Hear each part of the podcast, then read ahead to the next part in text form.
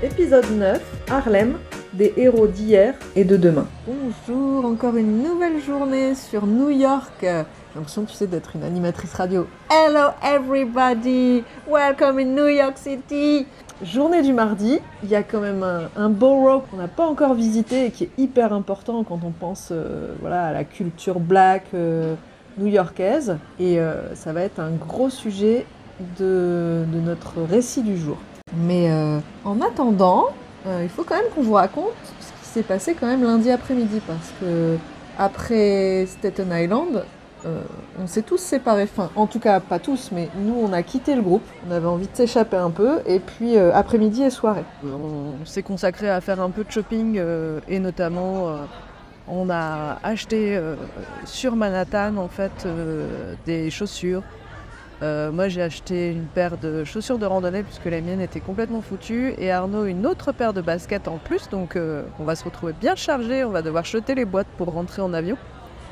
Et donc sur Manhattan, on a acheté des Hoka, H-O-K-A, qui est une marque euh, bah, qui se développe vachement aux États-Unis. En France, on la trouve déjà, mais de ce que j'ai pu regarder dans les magasins de running, on a en fait les collections euh, d'une année de l'année précédente qui arrivent seulement ici en France. Euh, si on veut la collection qui est vraiment du, jour, enfin de l'année, euh, actuellement, on ne l'a que sur Internet. Donc nous, on a eu la possibilité de s'acheter en fait des baskets de la collection 2023. Euh, enfin, Arnaud des baskets Oka et moi une paire de, de chaussures de rando qu'on va pouvoir expérimenter très vite en rentrant. Alors comme on est à deux, on s'est dit tiens on va faire un petit tour de quartier. Donc on a en plus de faire du shopping, on est passé devant euh, l'Empire State Building et on s'est dit qu'on allait euh, visiter l'intérieur parce que bon effectivement c'est sympa de se prendre en photo euh, en essayant de mettre l'appareil au ras du sol pour avoir un maximum de, hauteur sur la photo, mais c'est encore mieux de rentrer. Donc on n'a pas, on n'est pas allé dans les étages, mais déjà rien que le hall, bah, c'est grandiose. On a l'impression de voir du marbre doré dans tous les sens. Quand on rentre dans le hall, on a un sol hyper brillant, avec une alternance comme un damier, avec des, marbres tantôt euh, clairs, tantôt foncés, des grandes bandes noires. On a un espèce de guichet également en marbre, et juste derrière, hein, euh, on a un immense mur avec euh, du coup toute une symbolique qui représente l'Empire State Building. Donc on a une miniature finalement d'Empire State Building qui est gravée dans le mur, avec comme un soleil métallique couleur argent avec une immense horloge euh, juste en dessous. Et puis on a, on voit également euh, une espèce de carte géographique. Donc on voit euh, Connecticut, New York, Long Island, Pennsylvania. C'est vraiment impressionnant comme, comme hall. Je ne sais pas dire quelle hauteur ça fait, mais on se sent vraiment tout petit. Et donc là, il y a deux, deux personnes, hein, deux, deux grooms, je dirais, qui, gardent les portes et qui gardent l'accès également aux étages supérieurs. Pendant ce temps, le groupe euh, fait encore un peu de tourisme euh, et se sont baladés et notamment euh, euh, ils ont participé à une activité qu'attendent les jeunes avec impatience tous les jours à plusieurs créneaux de la journée, c'est-à-dire manger. Bon, chez eux, ça revenait quand même régulièrement quand est-ce qu'on mange, quand est-ce qu'on mange. Et je crois qu'ils se sont fait plaisir. Bon, Soraya, aurais-tu une anecdote à partager pour le podcast sur ta journée d'hier? Alors, T'as été attaqué direct la Bible. alors, j'avais vraiment l'impression de manger quelque chose d'autre. Ça va pas Elle est folle celle-là C'est-à-dire Alors là, ah mais je rigole. Je vais voir Soraya embrasser son, son, son chef. Ah Mais ça, euh, il faut le censurer ce truc-là, c'est pas pour tous les publics, hein, franchement. euh. Donc là, Soraya a mangé le milkshake géant le plus dingue qui soit. Donc c'est un milkshake qui doit faire 20 cm de haut, avec énormément de chantilly, des topics, donc euh, des, des brisures de M&M's, de, de Smarties. euh. Et donc euh, elle a pris un certain temps pour manger ça. Je crois que le puritanisme américain ne me permet pas de vous en dire plus. Heureusement que c'est un podcast. Hein. Merci Soraya pour euh, l'anecdote. L'Empire C'est bien State parce que c'était euh, bon pour la santé. shake, L'Empire shake. Milkshake. Alors moi, il y a une idée qui me trottait dans la tête avant de partir. J'aurais aimé en fait rencontrer des Américains. Alors c'est sûr que quand on va à New York, on peut se dire qu'on va forcément rencontrer des Américains. Mais euh, dans la rue, on ne peut pas avoir des conversations très, très longues, hein, même si les small talk sont très développés. Donc euh, j'ai cherché une manière de le faire et j'ai trouvé. En fait, moi je suis membre de l'application Meetup, avec un site web, hein, meetup.com. Et donc l'idée en fait, euh, c'est d'aller trouver un centre d'intérêt et donc de rejoindre une communauté. Et là, j'ai trouvé dans New York un groupe d'Américains qui se réunissent tous les lundis soirs pour euh, justement dans un bar pour pratiquer la langue française. C'est sûr que c'est pas quelque chose qui va faire travailler la langue euh, anglaise, mais euh, du coup, je trouvais que c'était plutôt détendu de notre part et ça permet quand même de faire de la connexion avec des Américains. Donc, je me suis inscrit. J'ai vu 45 personnes inscrites. Je me suis dit, waouh, il risque d'y avoir pas mal de monde.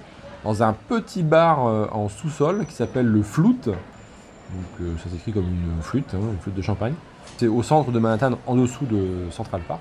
Et donc, euh, du coup, bah, on, est parti au Flout euh, le lundi soir. Donc, arrivé sur place, euh, effectivement, hein, c'était vraiment en sous-sol. Il y avait un monde de dingue. Franchement, j'ai pas pu enregistrer parce que ça faisait une cacophonie extraordinaire. Mais tout de suite, moi, ce qui m'a marqué, c'est l'accueil. On a vraiment été accueillis donc, par les organisateurs de, ce, de cet euh, événement, de ce, groupe. Et euh, vraiment un accueil très chaleureux. euh, et puis quand on leur a dit qu'on était français, waouh, vous êtes des dieux, des, Français natifs, ah c'est génial, bienvenue. Franchement, c'était très agréable. Et puis bah du coup, on a pu faire connaissance. Alors c'est vrai que le, le bar était un peu cher quand même, hein, euh, malgré tout. Donc on a pris une consommation, euh, voilà, c'était euh, quand même le, le deal de, de, de consommer sur place, mais c'était quand même un prix assez élevé. Ouais, Et je donc- sais plus combien c'était, c'était pas du style, euh, je sais pas, euh, 10 ou. entre 10 et 15 dollars la coupe de champagne, quoi. ouais, c'est ça. c'est ça, ouais, c'est ça. était vraiment au sud de Central Park, finalement plus très loin de Times Square. Euh, et c'était ouais, c'était chic, mais très très petit, hein, euh, pour le coup. euh, voilà, et, euh, et tout le monde était debout parce que tu pouvais pas vraiment t'asseoir vu le monde qu'il y avait. C'est vrai qu'on a eu un accueil, on était des stars, hein, parce qu'on était les seuls Français finalement de la soirée. Et, et voilà, pour eux, on allait vraiment leur permettre de, bah, de se positionner, savoir s'ils prononçaient bien les mots, euh, les aider euh, quand ils butent sur un mot. euh, ils nous demandaient si ça allait, comment ils prononçaient les mots. euh, Enfin, c'était très très marrant et ça nous a permis bah, de, de voir qu'en fait, dans les, dans, les deux sens, en fait, les gens essayent de parler les langues étrangères et puis, et puis ils parlent français comme nous, on parle anglais, quoi. Mais, mais ils se débrouillent et, c'est toujours la même chose, c'est-à-dire qu'ils n'ont pas peur. Ils essayent, trouvent un mot, c'est pas le bon, pas le bon pronom, mais ils osent en fait. Il faut, il faut y aller, ils lancent des phrases, euh, voilà. Alors, euh, j'ai rencontré des gens très variés, quoi. On a eu des caractères très différents. Moi, il y a eu un moment de qui m'a semblé une éternité avec un homme qui m'expliquait, alors c'était toujours très intéressant, en fait ils ils s'exercent en, expliquant ce qu'ils font dans la vie, ce que leurs conjoints font dans la vie, où est-ce qu'ils vivent, parce qu'il y en a qui vivaient pas sur New York, qui venaient, euh, qui étaient là de passage et qui en avaient profité. Euh, et euh, et il y a un, gars, franchement, il, il butait beaucoup sur tous les mots, c'était très long, et tu te rends compte comment ça peut être pénible de devoir suivre une conversation tu sais pas trop où il veut t'emmener, mais il est toujours en train de faire ah, ah, ah, ah, tous les trois mots. Et j'avais mal pour lui, franchement, par moment, mais, euh, mais c'était hyper courageux. Enfin, j'étais euh, voilà, j'étais- vraiment admirative euh, de l'implication qu'il y mettait.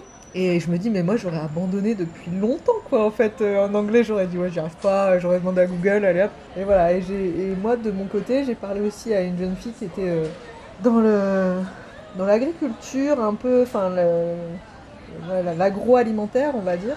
Et euh, c'était hyper intéressant, et elle, elle était très curieuse aussi de ce que je faisais dans la vie.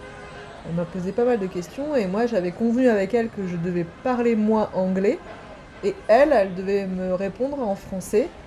Comme ça, bon, bah voilà, ça me faisait aussi euh, improve my English, tu vois. Voilà. Euh, moi, pour ma part, euh, donc j'ai rencontré, euh, je pense, 4 ou 5 personnes sur la soirée. Je me rappelle d'un certain David. C'était rigolo parce qu'en fait, il est artiste. Il travaille aussi, mais il est, il est artiste. Et donc, il m'explique qu'il a il a créé un album de chansons, du coup, plutôt RB, hip-hop. Et euh, c'est disponible sur Spotify, donc il m'a donné euh, le, compte en question. Il y a effectivement hein, quelques chansons. En fait, David, il chante en français, c'est rigolo. Il m'explique même qu'il a appris le français euh, grâce à des rappeurs français. Alors, je suis désolé, le rap, c'est pas ma cam. Je ne saurais pas, je me rappelle pas en fait quels étaient les artistes dont il m'a parlé. Mais pour lui, euh, voilà, c'est grâce aux paroles euh, des chansons des rappeurs français qu'il a appris le français. Bon, je me suis un petit peu inquiété quand même pour lui, mais, je trouvais que c'était vraiment euh, très atypique comme anecdote. Et hum, ce qui m'a marqué en fait, c'est qu'il m'explique qu'il connaît un petit peu la France, mais il connaît que deux villes en France. Alors la première, c'est Paris. Ok, bon, je m'attendais un peu. La deuxième ville qu'il connaît, c'est Valenciennes. Là, franchement, je m'attendais pas à ce qu'il parle de Valenciennes. Et je lui dis, mais comment t'as fait pour, euh, pour connaître Valenciennes, en fait? Et donc, il m'explique qu'il a été euh, prof d'anglais à Valenciennes. Donc, c'est pour ça que euh, bah, il connaît cette ville, forcément. Et donc, il trouve que voilà, c'est- génial la France, franchement, mais il me dit, mais, mais vous, vous avez tout, euh, vous avez euh, les boulangeries euh, avec les croissants, vous pouvez y aller tous les jours. Bon, je peux dire moi-même, bah non, je n'y vais pas tous les jours, mais c'est vrai que lui, ça lui semble tellement dingue qu'il faut en profiter un maximum. Après, il m'explique que, ah oui, vous avez le, chômage, tout ce, qui, tout ce qui est aide sociale, mais ça c'est génial. Alors c'est vrai que oui, comparé, en comparaison de- des États-Unis, c'est- ça, fait une sacrée différence. Et le top du top, alors là franchement, les congés payés. Là en France, vous avez plein de congés payés. Nous, euh, aux États-Unis, c'est quelques jours par an, quoi. Voilà. Donc c'est, une approche très différente. Et pour lui, en fait, en France, on a tout ce qu'il faut pour être heureux. Bon, euh, je sais pas si on fait un sondage des Français, je sais pas s'ils ont la même prise de recul et ce même sentiment, mais j'ai trouvé ça euh, très fort en fait, très euh, ouais, ça permet vraiment de, prendre du recul sur euh, sa propre situation, euh, son propre vécu et, franchement j'ai passé un très bon moment avec lui, euh, c'était vraiment sympa. Après, j'ai rencontré Ed, lui était serveur dans un restaurant et il s'intéresse à tout ce qui est euh, commerce international. En fait, il est en train de se reformer pour euh, changer de boulot, pour se, réorienter. Et donc, on a parlé investissement, on a parlé euh, crypto-monnaie, on a parlé euh, intelligence artificielle avec ChatGPT. euh, C'était vraiment sympa. Et on a parlé de mindset aussi, le fait d'avoir un mindset positif, de, tester de nouvelles expériences, d'aller facilement vers l'autre, faire des small talk comme, euh, comme on a fait là, finalement, c'est vraiment euh, pour lui une qualité euh, vraiment américaine en fait. Et il m'a dit Ah, mais t'es un, un, genre d'américain en fait, qui teste des choses, qui a pas peur d'aller oser rencontrer d'autres personnes. Et donc, ça, c'était vraiment sympa.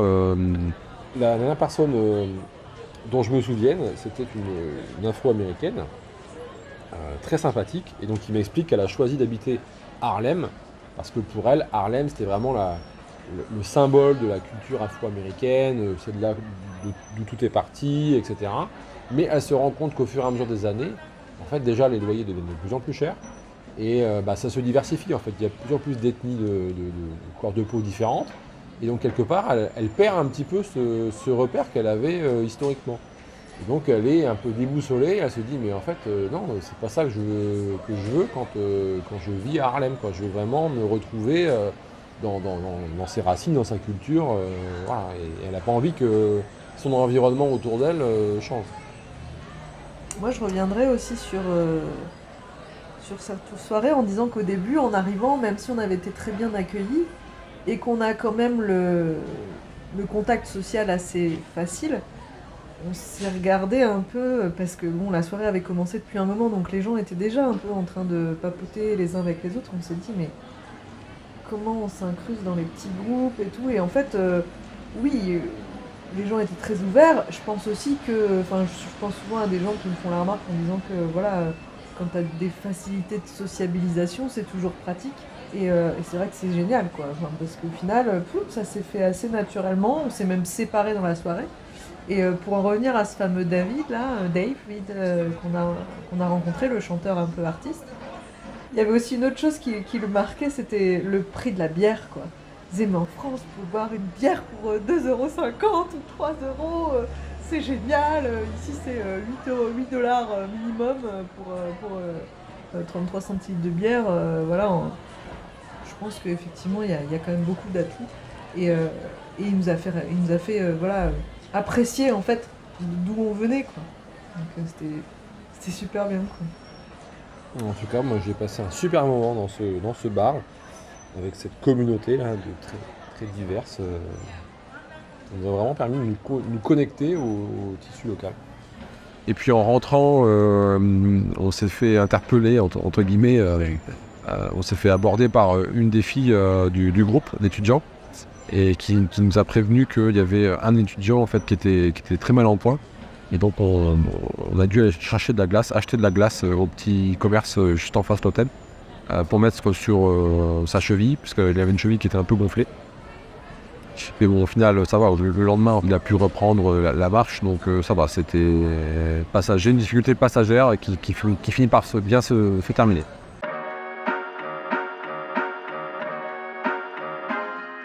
Et toi, Mauve, as-tu une anecdote à partager euh, de ta journée d'hier Ou d'avant-hier Ou d'avant avant-hier Aujourd'hui, je peux dire aujourd'hui Si tu veux. J'ai perdu mon téléphone dans la salle de bain. Je l'ai oublié. Je l'ai oublié sur le, le, le, le lavabo. Tu l'as pas vraiment Et perdu il y avait des gens dans la salle de bain qui sont rentrés.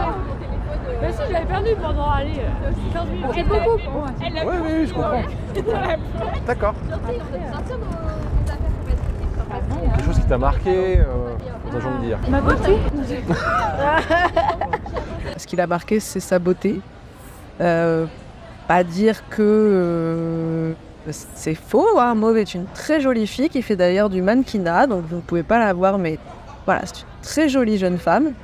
Euh, mais bon, on s'attendait pas à cette réponse. On peut dire que Mauve s'aime et c'est très important dans la vie de s'aimer et de se trouver beau. La vitesse à laquelle on est monté tout en haut de la tour. Ouais, c'est ça. L'ascenseur, il est trop J'ai rapide. failli péter les oreilles. De péter les oreilles. Bah oui, une expression, mais euh, vous comprenez quoi. Ouais, non, bah j'en ai pas. Dans quel tour Ah si, il y a un truc qui m'a choqué. Le prix de la tour. Ouais, on était à l'envers. 49 dollars pour monter. C'était Monter, rester 10 minutes et descendre. Bon, Samuel, aurais-tu une anecdote à partager avec le podcast sur ton séjour? Tout séjour alors. Une anecdote. Bah hier, j'ai battu tout le monde au billard. Déjà ça? Je suis fier de moi. Ah mais à 100%. Si si, il y a des preuves. Ah si si, il y a des vidéos, il y a de moi qui part en, en euphorie de ça, oui, si si, il y a des vidéos. il y a des preuves. Debout sur euh, la table, c'est ça? Non vraiment, en plus je m'allongeais, j'étais là, je faisais des tirs de fou. Euh, après une, une réelle anecdote. Bon, ben, ça y est, nouvelle journée qui, qui démarre. Nous sommes mardi, veille du départ. Donc aujourd'hui, programme euh, bien chargé. On va de nouveau re- rejoindre notre guide euh, Fred pour une découverte de Harlem.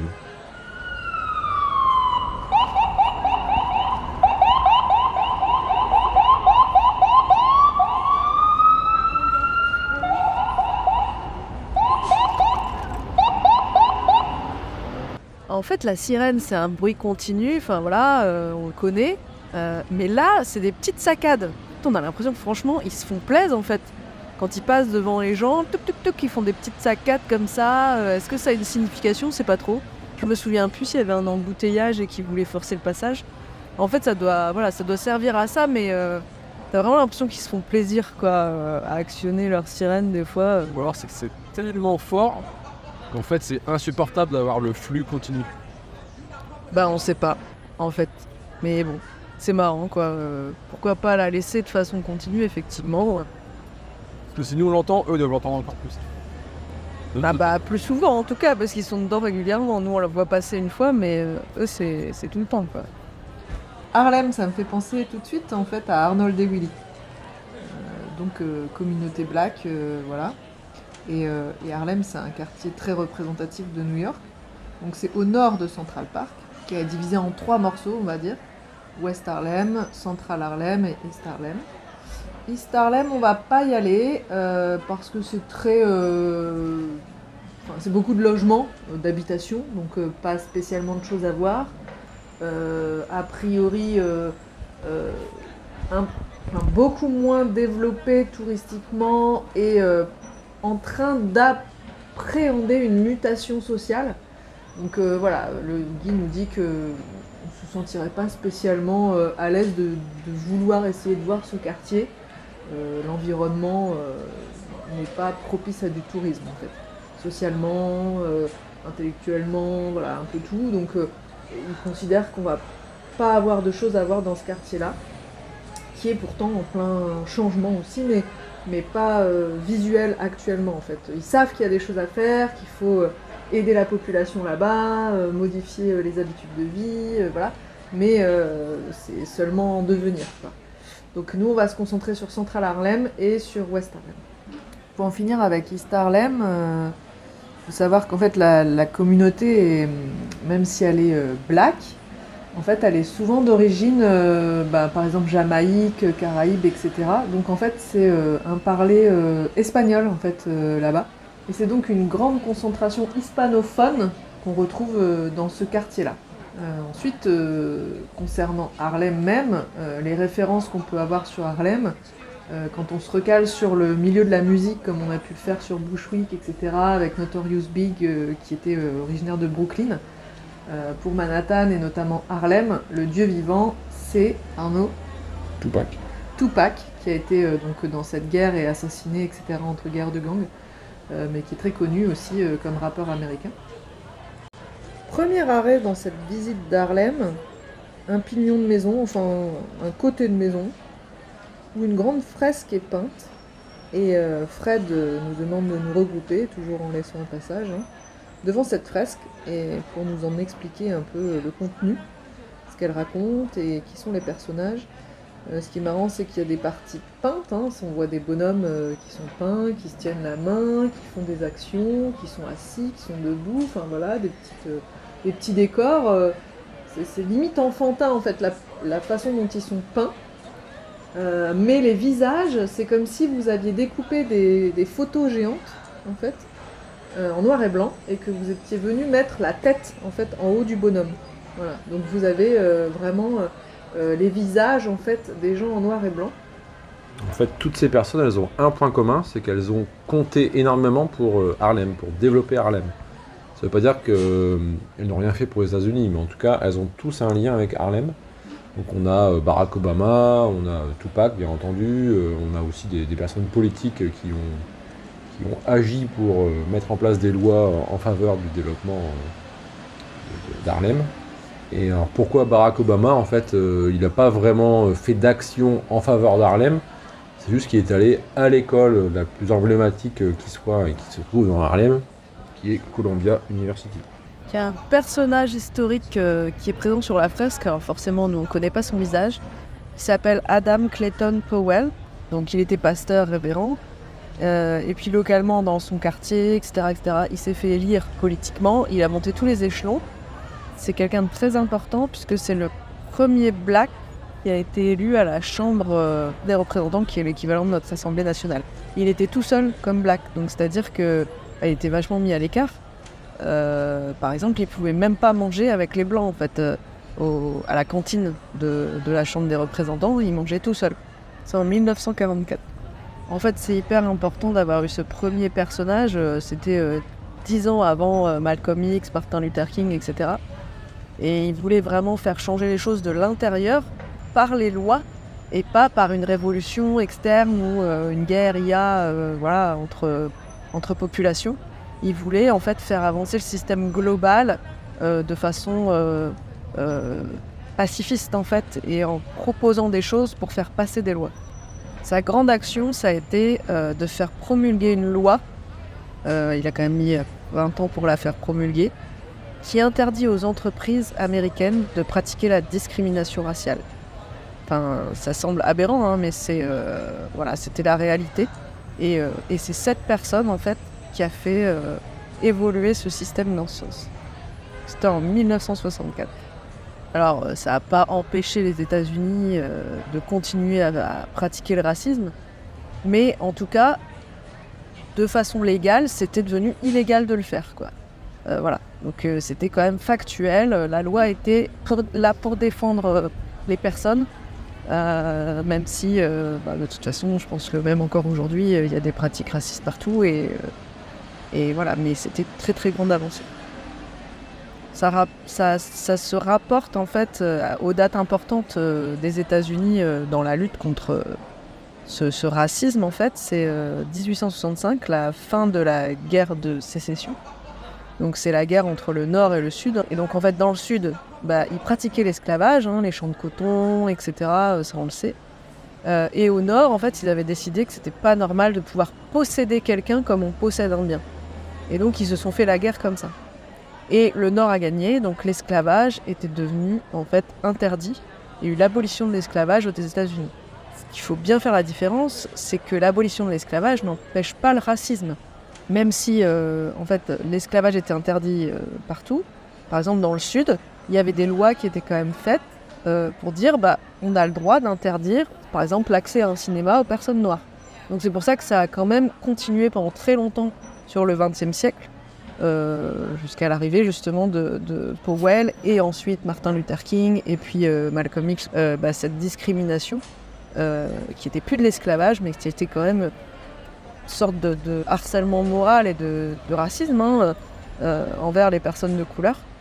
Euh, mais euh, en fait, elles avaient quand même cette liberté maintenant de dire bah ça ne me plaît pas, je m'en vais. Alors qu'avant, elles étaient en fait l'objet de blanc et elles étaient euh, l'appartenance de personnes blanches. Elles ne pouvaient même pas décider de leur propre destin. Donc euh, voilà, c'était vraiment euh, une des premières dates très importantes dans l'évolution de la société américaine. En fait, la liberté qu'avait acquis en fait le peuple noir par l'abolition de l'esclavage a fait qu'il y a eu une grosse immigration du sud vers le nord. Euh, et que en fait, euh, comme c'était en pleine révolution industrielle, et ben, les villes qui se développaient beaucoup dans le nord du pays sont devenues euh, en fait des villes avec une image de population très black, euh, comme Chicago, euh, voilà, New York. euh. Il y avait une grosse proportion parce que bah, ils ont fui en fait le sud, qui même si l'esclavage était aboli, pratiquait énormément de racisme. Et ils ont voulu prendre leur destin en main pour, bah, pour se développer par eux-mêmes et puis avoir une liberté de vivre plus importante. Alors les lois dans le sud qui ont été promues pour permettre quand même le racisme, donc l'interdiction dans les restaurants, dans les cinémas, etc., c'est Jim Crow, un sénateur, qui les a mises au point pour en fait euh, ben, donner une petite carotte aux blancs euh, qui avaient perdu euh, cette capacité à, faire de l'esclavage et qui fait- faisaient fonctionner leur économie comme ça avec de la main-d'œuvre vraiment peu chère, enfin voire gratuite, puisque c'était des esclaves. Et donc comme ils étaient dégoûtés d'avoir à remettre tout en cause dans leur économie, bon on leur a dit attendez c'est bon, voilà vous pouvez plus utiliser les esclaves, mais, mais vous pouvez limite vous venger en leur interdisant d'avoir accès à ce que vous vous avez accès. C'était un peu malsain, mais euh, ça a existé. Donc les lois de Jim Crow ont été en vigueur jusqu'à ce que Adam Clayton Powell arrive en fait en tant que sénateur. Et il a, il a travaillé pour faire euh, abolir ces, lois qui existaient encore. Donc les années 50-60, c'est vraiment euh, bah, tout le détricotage de l'historique raciste des États-Unis par, par Adam Clayton Powell et la, mise à mal, la mise au, rebut des, lois de Jim Crow qui étaient vraiment euh, très populaires, enfin qui étaient voilà, des références à l'époque. Euh, et on a commencé une nouvelle vie de population américaine, multiethnique, multicolore euh, et plus positive. C'était le démarrage. Si ça vous intéresse, en fait, toute cette époque, il y a une série avec Forrest Whitaker qui s'appelle Godfathers of Harlem et qui retrace un peu, en fait, à cette époque, euh, Adam Clayton Powell. Ça met euh, vraiment euh, en lumière toute cette imbrication de tous ces personnages historiques très importants, Martin Luther King, Adam Clayton Powell, Malcolm X, l'évolution qu'il y a entre les personnages, pourquoi celui-là il a pris en fait de l'ampleur, que l'autre a eu cette histoire à côté. Ça permet de, de comprendre en fait l'histoire de l'évolution de la population black aux États-Unis. On arrive au restaurant le Sylvia's. Alors le restaurant le Sylvia's, c'est un restaurant hyper connu. Puisqu'en fait, euh, c'est le, point de rencontre de toutes les personnalités dont on a parlé euh, juste avant, hein, qui ont fait euh, ce que Harlem est devenu aujourd'hui. C'est là que tout, tout le gratin, je dirais tous les Malcolm X, euh, etc., y, venaient. Et donc aujourd'hui, c'est toujours un restaurant qui existe. Euh, c'est un restaurant qu'on pourrait appeler de terroir. hein, euh, oui, oui, il y a des terroirs dans la, gastronomie américaine. Qui donc tout ce qui concerne la nourriture du sud. Donc c'est à base de sucré salé, de crevettes frites, euh, ananas, c'est de la soul food avec du sirop d'érable. Voilà, ils n'ont pas peur de mélanger les genres. C'est hyper typique. Et donc ce- c'est là où les, tous les politiques venaient, les stars, etc. Et donc une fois que ce- cet endroit était connu, je dirais toutes les célébrités aujourd'hui continuent d'y aller en fait. hein, les, les Beyoncé, euh, Shaquille O'Neal, euh, ça reste un, repère euh, très connu pour être dans les traces de ceux qui ont fait avancer le mouvement black. Il faut savoir que le Sylvia's ça a été ouvert en 1962. C'est quand même pas récent. Et il faut savoir que, comme nous l'avait dit Audrey, hein, dans les années 80-90, voire 97, euh, Harlem, euh, il fallait pas y aller, surtout si c'était blanc. Alors là, c'était, c'était dangereux en fait. Et même les façades des bâtiments étaient écroulées. euh, Enfin, c'était vraiment comme, comme un, un endroit où. C'est, comme si un endroit où il y avait eu la, guerre, quoi. Euh, donc, donc c'est vraiment un restaurant emblématique qui a traversé toutes ces époques-là, qui est finalement la mémoire du quartier. Alors Rémi, est-ce que tu peux dire au podcast quel est l'endroit où tu as fait les plus belles photos? Euh... c'est compliqué. Ah bah je dirais euh, plutôt euh, à l'observatoire du One Trade Center. Parce que bah on voit toute la ville de toute façon. Donc euh, j'ai pu bien photographier l'Empire et la Statue de la Liberté aussi. Et là, dans une rue, une belle rue, Planté avec des beaux arbres et des superbes maisons qui s'appelle Astor Row. En fait, c'est le nom de la 130e rue dans le quartier d'Harlem, entre la 5e avenue et la Lenox Avenue.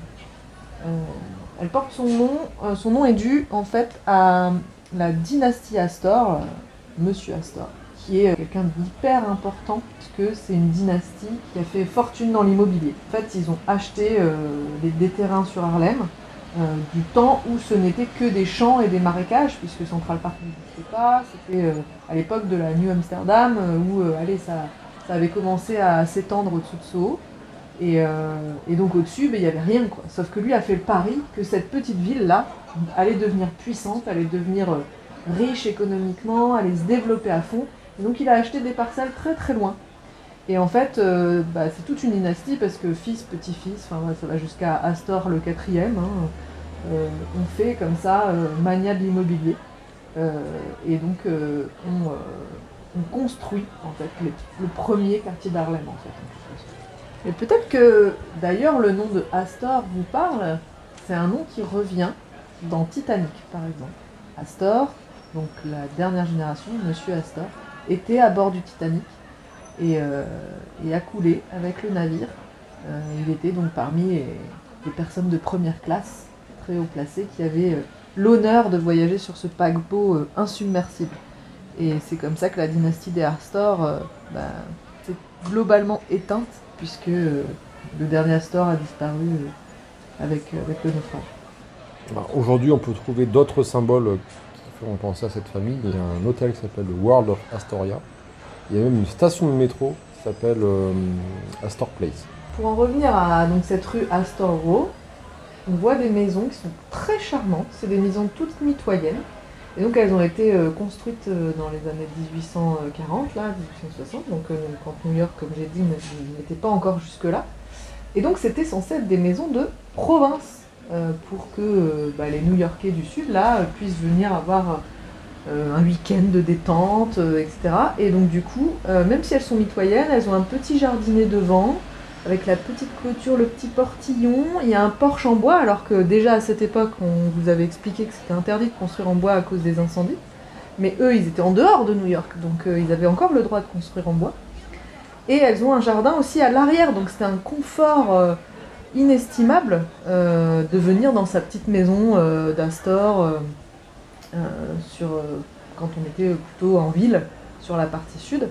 Euh, alors que maintenant, ces maisons finalement sont une rue parmi d'autres, euh, puisque c'est la 130e, et, euh, c'est en pleine ville quoi. Donc c'est des très jolies petites maisons, enfin petites, c'est pas si petit que ça, mais voilà, C'est un peu le look Pierre Brune de, de mais sauf que vous avez ce petit jardinet, cette petite, petite terrasse avant avec la petite toiture. et voilà, ça, ça me donne envie de me dire qu'il va y avoir un siège à bascule là, sur le petit perron, un peu euh, comme dans le sud en fait, euh, il devait avoir, dans certaines maisons américaines que vous voyez dans les émissions de déco ou, euh, dans les films. Et la rue est très arborée, donc c'est très très agréable, je trouve, comme emplacement. Les gens font très attention à leur devanture et à l'esthétique. Donc en résumé, Harlem, hein, à cette époque, c'était une province très chic, beaucoup plus chic que, New York, qu'en fait, euh, New York, il n'y avait pas d'assainissement, euh, il y avait même des cochons dans les rues qui, mangeaient les, déchets, enfin, c'était vraiment euh, un autre monde. Et donc, voilà, Harlem, c'était vraiment la haute bourgeoisie, à la peau blanche, hein, qui, qui habitait, qui habitait. Et pourquoi Harlem? Pourquoi ce nom en fait? Je pose la question, pourquoi ça s'appelle Harlem? Eh bien, à l'image de Nouvelle Amsterdam en fait, hein, Harlem c'est une ville euh, qu'on retrouve actuellement aux Pays-Bas. C'est vraiment un, hommage aux, origines, aux sources de, de New York. De même, euh, je dirais Nouvelle-Orléans, hein, c'est bien un hommage à la ville d'Orléans euh, en France. Donc il y a cette connexion à l'autre bout de, la Terre qui est, qui est intéressante. On continue notre visite dans Harlem et on s'arrête devant une, je peux pas dire une maison, en tout cas ça ressemble à une église, mais on voit pas de, il n'y a pas de signe religieux, donc euh, ça, pose quand même question. Donc il y a deux trois marches devant, donc ça fait un immense bâtiment, euh, c'est très intriguant. Et euh, donc Fred, notre guide, nous explique que bah, effectivement son histoire est un petit peu spéciale. C'est une église qui date de la fin du 19e siècle. Et en fait, elle s'est écroulée dans les années 80, puisqu'on est toujours dans, dans ce contexte où je dirais, le- le quartier était très difficile, euh, il y avait beaucoup de choses qui étaient dégradées.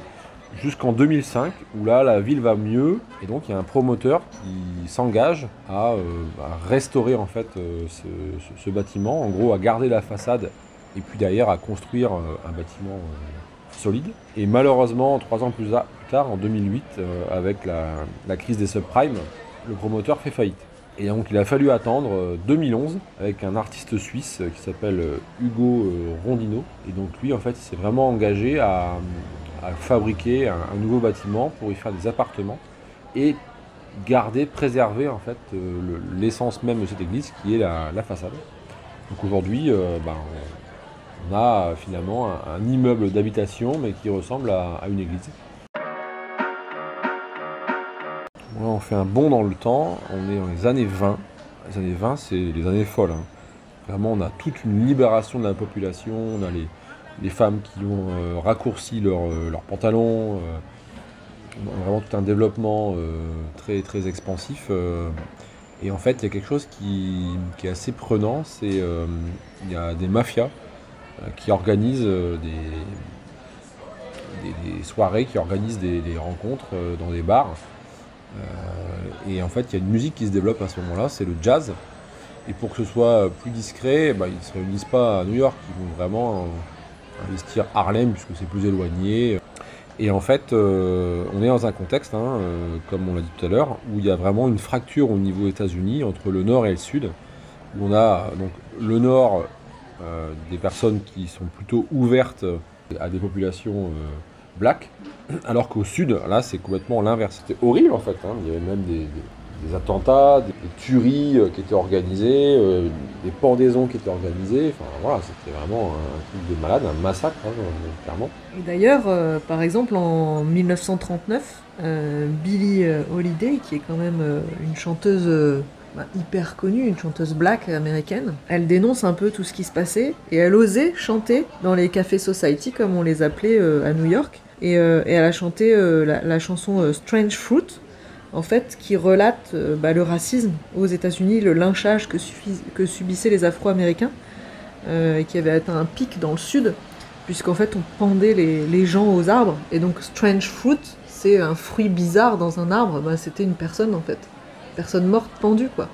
Et en fait elle, chantait, c'est un peu comme ça qu'il y a le blues, voilà, cette, mélancolie, cette, désarroi de, de, de, de- voir ça de constater ça concernant euh, ben, ses frères et sœurs de couleur. Quoi.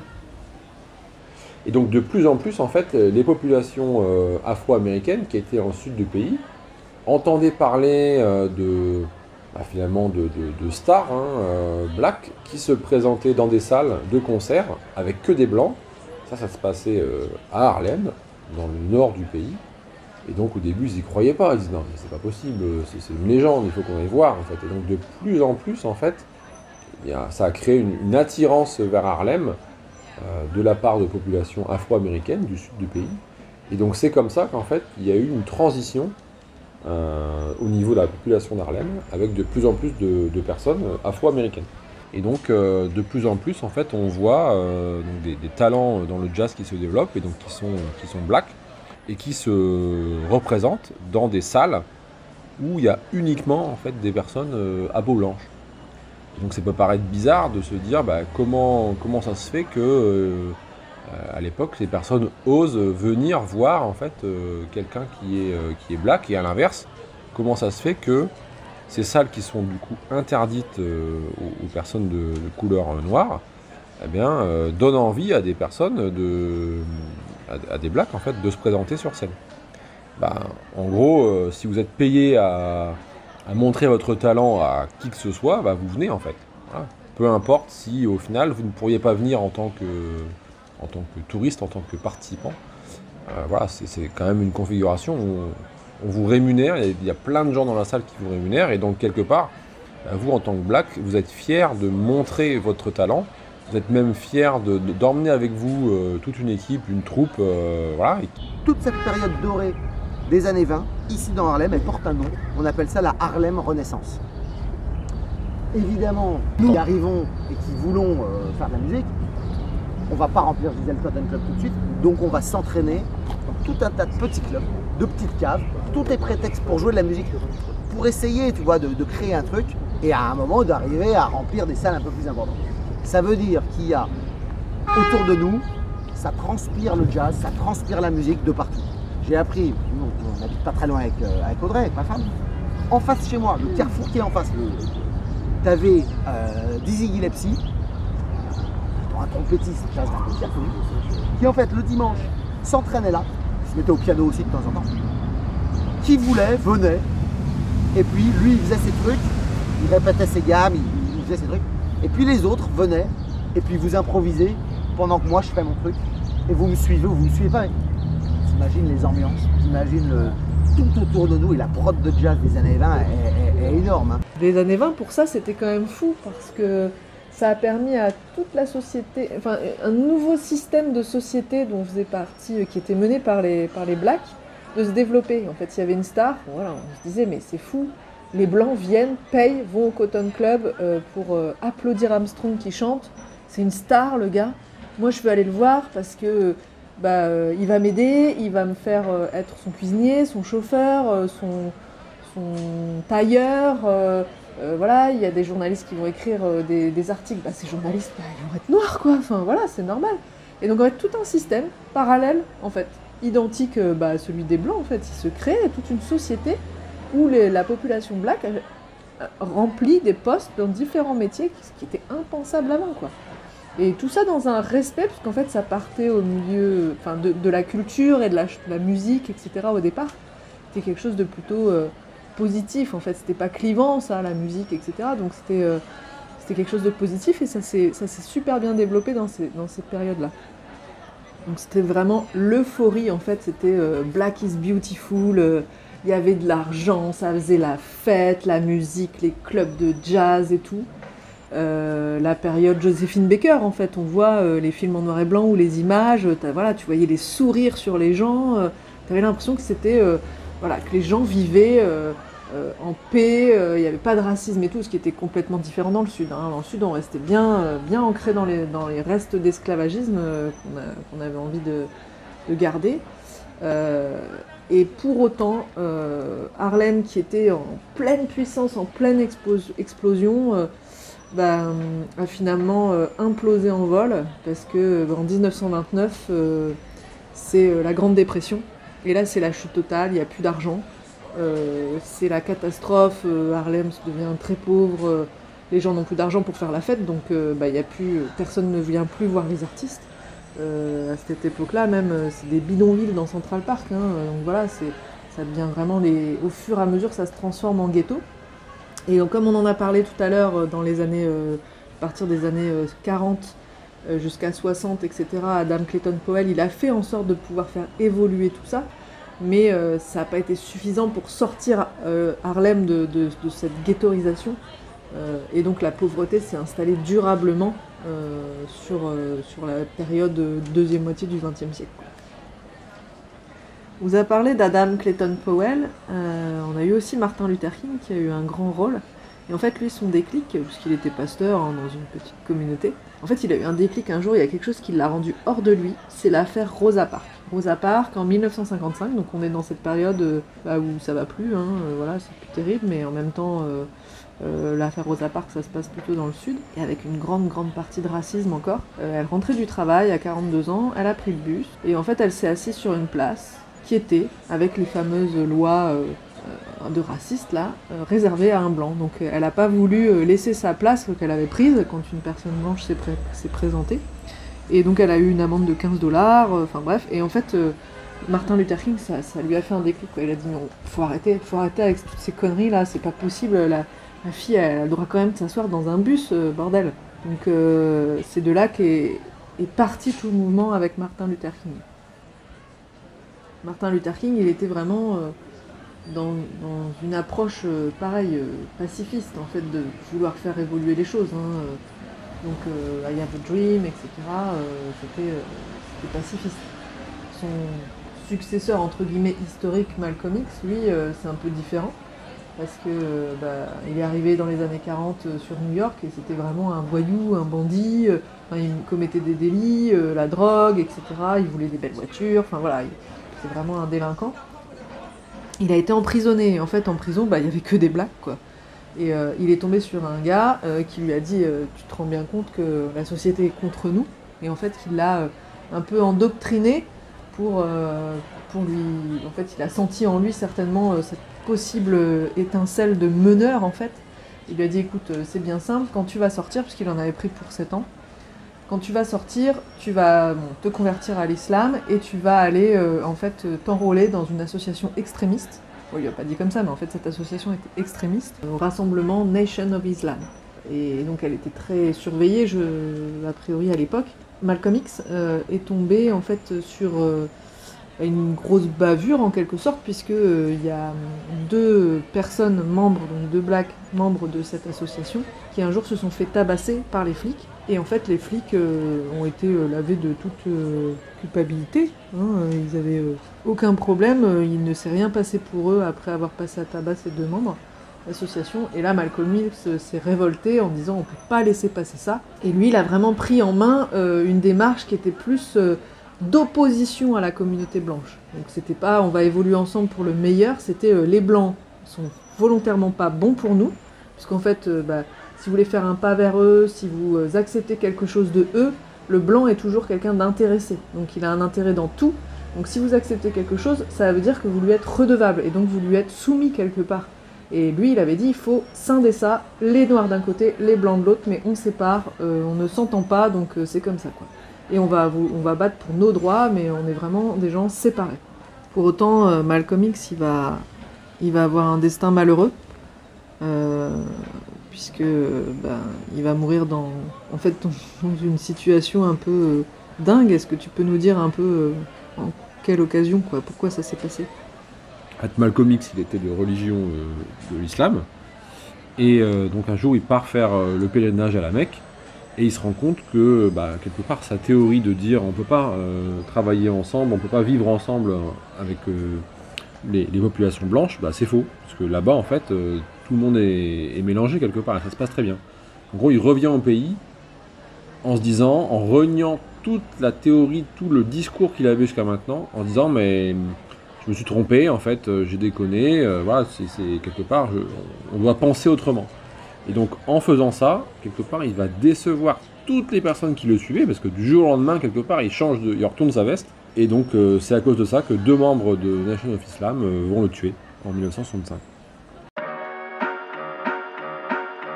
En échangeant avec euh, Fred, notre guide, j'apprends des choses qui me surprennent.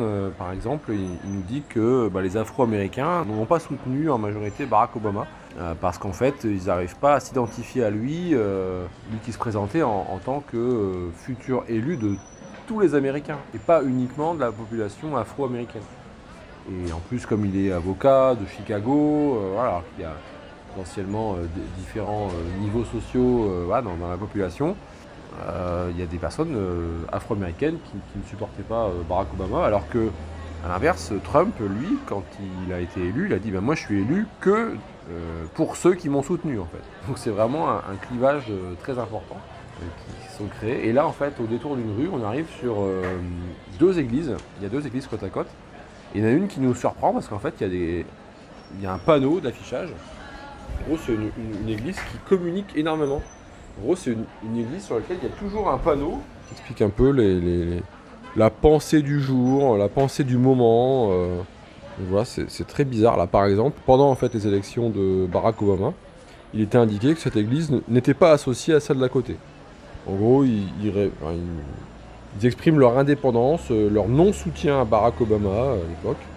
Donc euh, voilà, c'est très, très, euh, très particulier. Pendant l'invasion de l'Ukraine par les Russes, il y avait un nouveau panneau sur cette église. Il était indiqué qu'il il comparait bah, l'arrivée des populations blanches dans Harlem avec euh, l'invasion de, l'Ukraine par les Russes. quoi. C'est vraiment très violent comme propos, mais euh, ils ont vraiment ce, côté euh, d'expression libre dans, la rue finalement, puisqu'on voit le panneau sur l'église. Là, en ce moment, donc le message sur l'église indique qu'il y a une action en justice qui est menée par le pasteur contre le maire de la commune. Et donc cette action en justice, elle vise à, à développer les actions en faveur de la population afro-américaine. Ils, ils jugent que le, le maire n'en fait pas assez. Ils ont peur que toute leur histoire disparaisse euh, avec le, le fait que la population se renouvelle, euh, qu'il y ait de plus en plus de, de personnes avec d'autres couleurs de peau. euh, ils, ils se disent euh, il est grand temps de faire quelque chose, euh, on n'en peut plus quoi. C'est vraiment perturbant en fait ces messages pour moi, parce qu'en France on a quand même la séparation de l'Église et de l'État, même si c'est l'État qui doit entretenir les églises, mais, euh, mais en fait les, les flux de pensée sont complètement séparés en fait. Euh, les, gens d'église et, et le- les lieux de culte, euh, en tout cas ceux que je connais, ne sont pas euh, le siège de débats politiques. C'est très différent en fait, c'est assez, troublant. Donc là, on passe devant un nouveau bâtiment. C'est un building d'aspect pierre blanche qui fait à peu près 12 étages de haut. Très impressionnant, il est au milieu d'un carrefour. Et tout en haut, on a des balustrades en fer qui font le tour de l'immeuble, vraiment sur le dernier étage. Ça s'appelle l'hôtel Teresa ou Teresa Tower. Et en fait, euh, il faut savoir que historiquement, hein, c'était euh, donc un, bâtiment euh, très, très célèbre dans ce, quartier. Qui a fermé au moment de la chute de Harlem, hein, après le- l'Harlem Renaissance. C'est même l'endroit où il y a eu une tentative d'assassinat de Martin Luther King. Bon, après, depuis, euh, il y a plusieurs euh, célébrités qui ont dormi dans cet hôtel. hein. Il y a eu euh, notamment Hendrix, Mohamed Ali, Malcolm X, bien entendu. donc voilà, c'était vraiment le- un des endroits phares à l'époque. Ensuite, bah, la, crise de 70 s'est passée par là, c'est tombé en ruine. au milieu des années 80, le bâtiment était classé pour éviter qu'il soit rasé. Et depuis les années 90, en fait, ça a été rénové. Aujourd'hui, en fait, ce sont des bureaux. C'est assez impressionnant en fait les connaissances de Fred. Enfin, on voit qu'il est, très pertinent sur euh, l'histoire du quartier, même sur euh, hier euh, quand on était dans Manhattan, sur l'histoire globale de New York. Mais du coup, c'est tellement une foule d'informations qu'on reçoit comme ça, et puis dès qu'on tourne la rue, un bout de rue, il y a une autre information à voir. Il faut arriver à se repérer dans le temps parce qu'en fait, les dates sont importantes en fait dans l'évolution d'Harlem. Ben, on, est parfois un peu perdu. Alors on espère qu'on arrive à vous retranscrire le mieux possible ce qu'on a appris parce qu'on trouve que c'est tellement intéressant. Et moi, j'ai vraiment vu les films, j'ai vu, euh, lu les histoires, euh, voilà, les films, les séries. Mais en fait, je me rends compte que cette visite, elle me permet de poser les choses et de comprendre la chronologie en fait. Euh, voilà, même si là, ça peut paraître peut-être décousu, mais euh, en fait, euh, ça me permet bien de visualiser l'échelle du temps et les, les personnages importants. Donc on espère qu'on peut vous retranscrire la même chose. Donc là, on passe devant un magasin Lidl. C'est très surprenant, mais euh, Fred nous explique que bah, c'est une enseigne euh, européenne hein, qui s'implante euh, à New York. Lui, ça lui fait plaisir parce qu'en fait, il, bah, trouve des marques, des repères qui existent en France. Il nous a cité aussi un- une autre enseigne d'alimentation qui s'appelle Trader Joe. Alors moi, ça me parle bien. Encore une fois, je vais vous parler de crypto. En fait, Trader Joe, c'est une plateforme d'achat et revente de, de crypto. Ça marrant parce qu'en fait, du coup, je comprends comment euh, les personnes qui ont créé cette plateforme ont trouvé le nom. Et nous voici arrivés, mesdames, messieurs, devant le lieu emblématique pour moi de Harlem, l'Apollo Theater. Donc euh, vous voyez un peu euh, cette petite toiture qui dépasse avec les petites ampoules rondes qui font de la lumière et puis le Apollo écrit en vertical, les lettres là, les grandes lettres. Et au sol, euh, vous êtes sur le Hollywood Boulevard, euh, juste sur l'emprise de, de l'Apollo, c'est-à-dire que vous avez les étoiles ou les plaques qui commémorent en fait le passage de personnalité dans, ce, théâtre, dans cette salle. La plaque euh, emblématique, c'est celle d'Aretha Franklin, puisque Aretha Franklin, elle est venue ici très jeune en fait. Elle était adolescente, elle chantait dans des gospels, et elle avait participé à la nouvelle star ou incroyable talent de l'époque, c'était l'Amateur Night, et elle était arrivée en Et euh, elle s'était dit, bon bah je vais danser quoi, parce qu'elle elle aimait danser. Sauf que la fille qui passait juste avant elle, elle a décidé de danser aussi, et la nana était hyper puissante, donc standing ovation, euh, super bien, euh, enfin voilà. Et donc là elle s'est dit, mais si je danse juste après, en fait, pour me juger, ça va pas être facile, vu que je passe après une fille super douée. Donc elle a dit, tant pis, il faut que je chante quoi. Sauf qu'elle s'est vautrée, et euh, elle était un peu dégoûtée. Maintenant le jury s'est dit, bon, euh, elle est arrivée là, elle est pas arrivée là par hasard, ils étaient encore assez euh, souples peut-être à ce moment-là, mais en gros ils lui ont laissé une deuxième chance. Et elle a remporté en fait le trophée de la Matter Night et c'est comme ça que sa carrière après s'est lancée quoi. Et il y a quoi comme autre plaque hyper connue pour le grand public sur, sur ce parterre? Michael Jackson. Michael Jackson parce qu'il est venu là là quand il était connu? Non, en fait, il n'était pas tout seul. à l'époque, il faisait partie d'un groupe qui s'appelait euh, Jackson and the Family.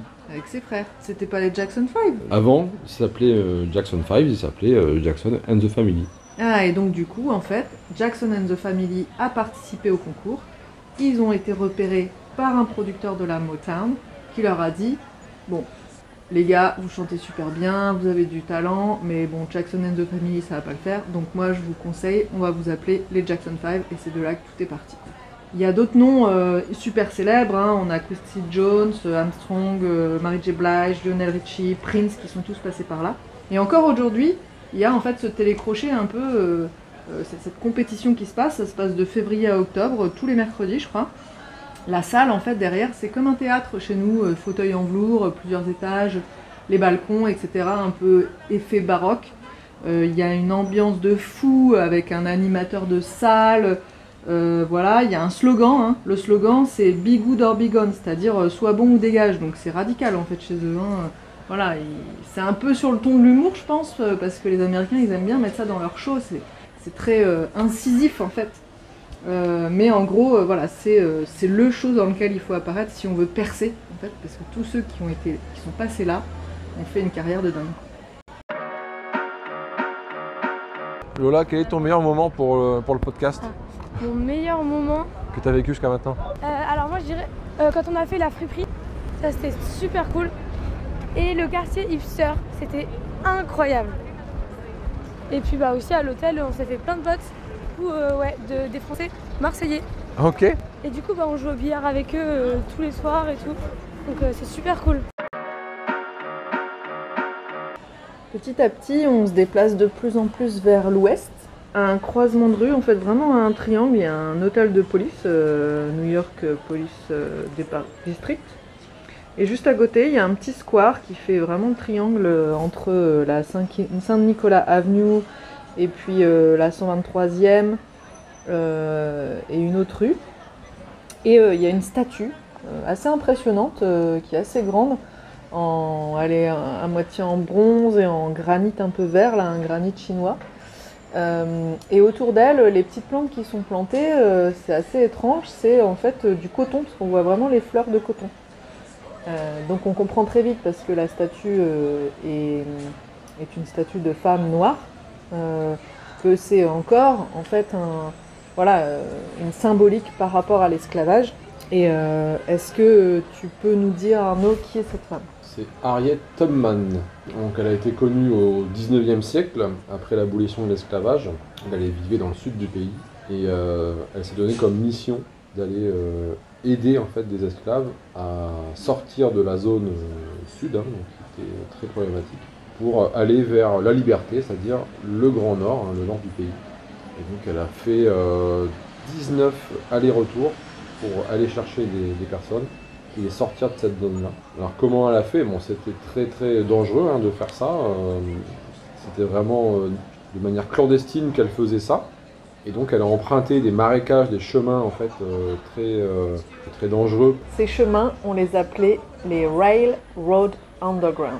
Donc en fait, c'était les chemins de fer clandestins qui traversaient du coup tout cette, ce paysage un peu de mangrove. Et d'ailleurs, sur, sur la statue, en fait, on voit sa robe euh, plein de visages en fait de- d'esclaves qu'elle a sauvés. Il y a des traces de chaînes comme des menottes mais anciennes euh, en métal qui sont gravées en fait dans, sa robe. Euh, il y a des bouteilles, des couteaux, des, des cadenas, enfin voilà des choses un peu et, des pas aussi pour montrer que bah voilà elle a, marché pendant très très longtemps pour aller chercher tous ces gens. Et derrière elle suivent un peu comme des chaînes mais c'est des chaînes qui sont représentées par euh, des racines de mangrove en fait pour justement encore faire la symbolique par rapport au terrain qu'elle a traversé. Euh, voilà après il y a eu une petite polémique par rapport à son installation. Son objectif c'était de rallier le nord euh, en partant du sud. Et euh, malheureusement la statue est orientée dans l'autre sens, c'est-à-dire qu'en fait les, chaînes euh, sont au nord et euh, son, visage, on va dire, son, buste est orienté vers le sud. Et en fait, bon, il y a une association locale qui a essayé de, porter plainte en se disant mais c'est aberrant, c'est pas normal, etc. Bon, après, en termes de luminosité, il s'avère que c'était le, mieux qui soit. Puis au moins, elle, regarde en fait vers la rue qui part vers le sud de Manhattan. Alors que si elle avait été tournée dans l'autre sens, qui était effectivement le sens logique, euh, là, elle serait en train de regarder euh, l'hôtel de police. Finalement, si on se pose pas trop de questions sur la Rose des Vents, euh, c'est pas trop grave. C'est à, la limite mieux qu'elle soit exposée face au carrefour. voilà. Et cette dame, elle a quand même donc du coup, elle a commencé à faire ça, je crois, dans les années euh, euh, 1850. Et je crois qu'elle est morte à 91 ans, donc début, euh, début 20e. hein.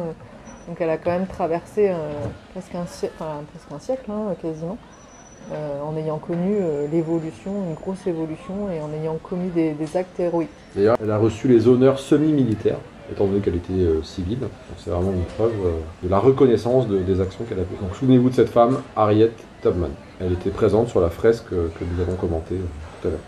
Si vous êtes intéressé d'ailleurs, il y a des films et des séries, hein, comme d'habitude, avec l'histoire euh, voilà, qui existe pour, euh, pour se replonger un peu dans cette période. Il y a un film qui s'appelle Harriet d'ailleurs, il y a une série qui a priori s'appelle Railroad Underground. Et puis euh, d'ailleurs, on est aussi curieux de savoir quand on vous parle de personnages comme ça, est-ce que pendant que vous écoutez ce podcast, vous allez voir un peu euh, sur votre téléphone ou euh, voilà, sur internet euh, en tapant le nom Harriet euh, par exemple pour à quoi peut ressembler la, la statue? Ça nous intrigue un petit peu de savoir quand là on vous parle dans cet épisode beaucoup de personnages et vous avez peut-être besoin aussi de perdre du coup une, une image euh, comme Malcolm X avec, euh, ses, lunettes, euh, Martin Luther King, bon, c'est un visage qu'on voit souvent avec le discours qu'il a fait. Et puis Monsieur Powell aussi, savoir à quoi il pouvait ressembler. Faut savoir que les Américains, même si c'est leur histoire donc ils l'ont appris, auraient pu avoir au quotidien près d'eux l'image de Harriet, puisque du temps d'Obama, il avait été prévu de changer l'effigie de la personnalité présente sur les billets de 20 dollars pour mettre euh, justement Harriet à la place euh, de Andrew Jackson, qui était le septième président des États-Unis. Et en fait, comme Trump est passé derrière, ça s'est pas fait. Faut savoir euh, que c'est quand même un peu un comble, quoi, finalement, parce que euh, Andrew Jackson, qui était le septième président des États-Unis, lui, il était propriétaire d'esclaves. Donc, euh, je pense que c'était une grosse symbolique encore de faire ce changement. Euh, mais, mais Trump a jugé que c'était pas très important, donc voilà, pas très utile de le faire. Donc, c'en est resté là. Mais peut-être que ça évoluera un jour et qu'on verra, qu'on verra Harriet arriver sur les billets de 20 dollars ou autres d'ailleurs.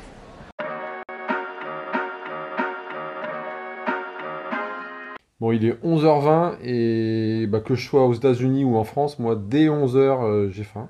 Et bon, c'est vrai que je me suis nourri depuis ce matin d'éléments historiques, euh, personnages, etc. C'est bien, mais à un moment donné, euh, euh, ce serait peut-être bien, Fred, que tu nous donnes quelques tuyaux, là, quelque chose de, consistant euh, pour notre estomac.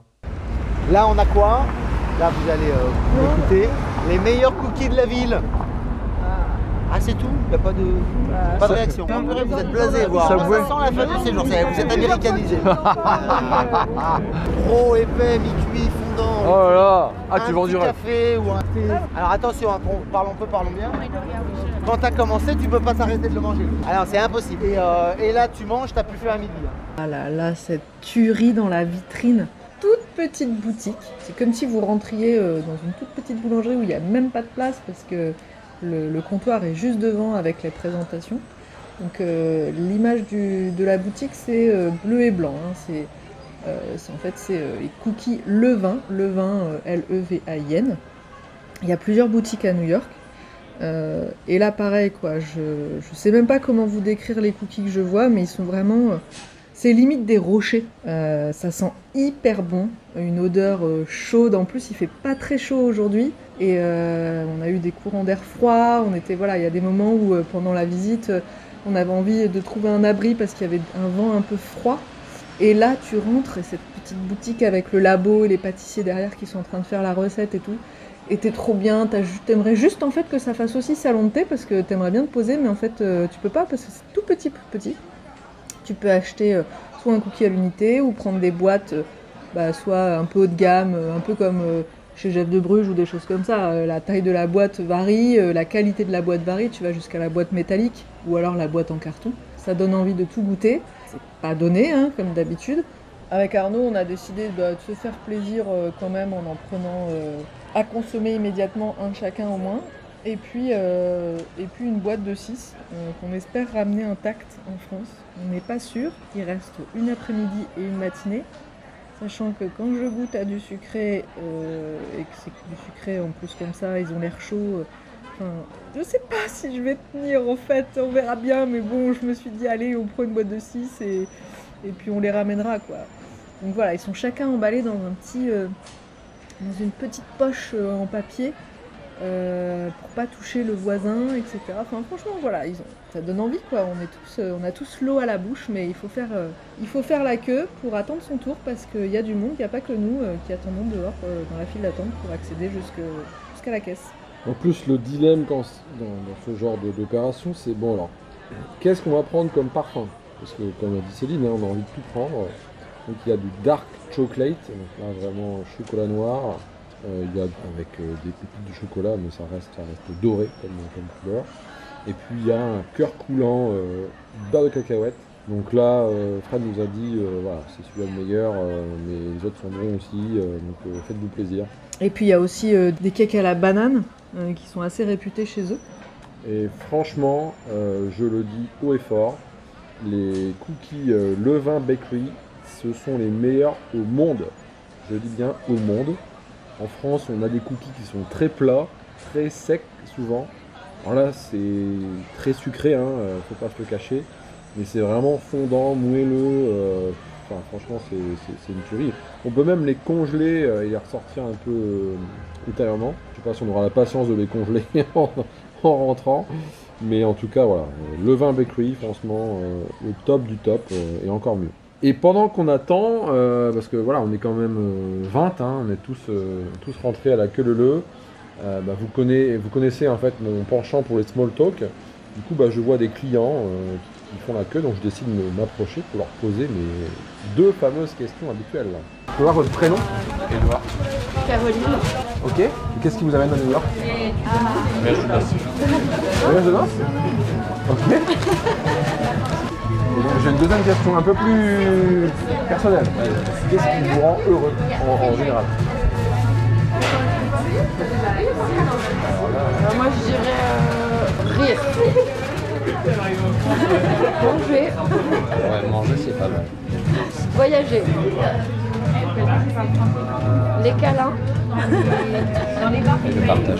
Ça y est, c'est acheté. Je suis trop contente. En plus, c'est vrai qu'il y a une petite fringale là, et puis cette odeur euh, de cookie chaud, je peux pas résister. Je commence mon cookie. Il est tellement gros et moelleux qu'en fait, j'arrive pas à manger complètement. Je vais manger la moitié parce que je me dis qu'après, euh, je vais quand même avoir besoin de salé. Et du coup, j'ai peur de me forcer finalement et de manger. C'est bête parce que je veux vraiment profiter quoi. Euh, une fois que j'ai mangé la moitié de mon cookie, franchement, je suis hyper rassasiée. Tout le monde est en train de manger son cookie. Et là, euh, je sais pas ce qui m'a pris, très honnêtement. En plus, je suis hyper honteuse d'avoir fait ça, mais ça sortait tellement du cœur.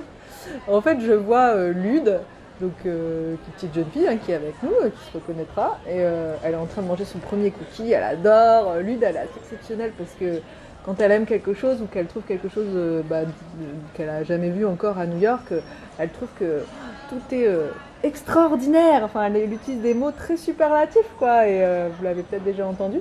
Et en fait, c'est hyper agréable. Et, euh, et donc, elle trouve ça extraordinaire. C'est le meilleur cookie du monde, comme nous tous. Et puis, euh, bah, ma petite Lune, euh, bah, mine de rien, elle a fini son premier cookie et hop, elle replonge sa main dans son sac pour prendre son deuxième cookie. Et là, je sais pas pourquoi, je lui dis, mais tu vas pas manger un deuxième cookie quand même Je sais pas, garde-le pour 4 heures. Et en fait, je sais pas, j'ai vu dans ses yeux une détresse, comme si j'étais sa maman qui venait de la crier, euh, de la gronder, de manger des gâteaux.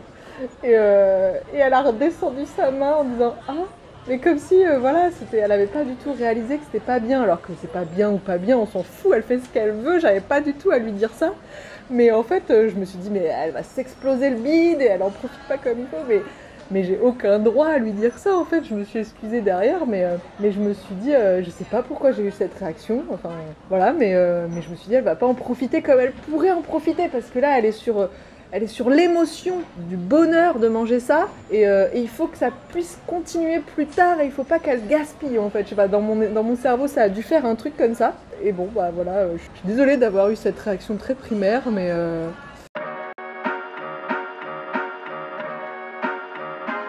Maintenant que vous avez euh, pris des forces avec les contenus, on va aller dépenser les calories, on va monter les escaliers. Allez, let's go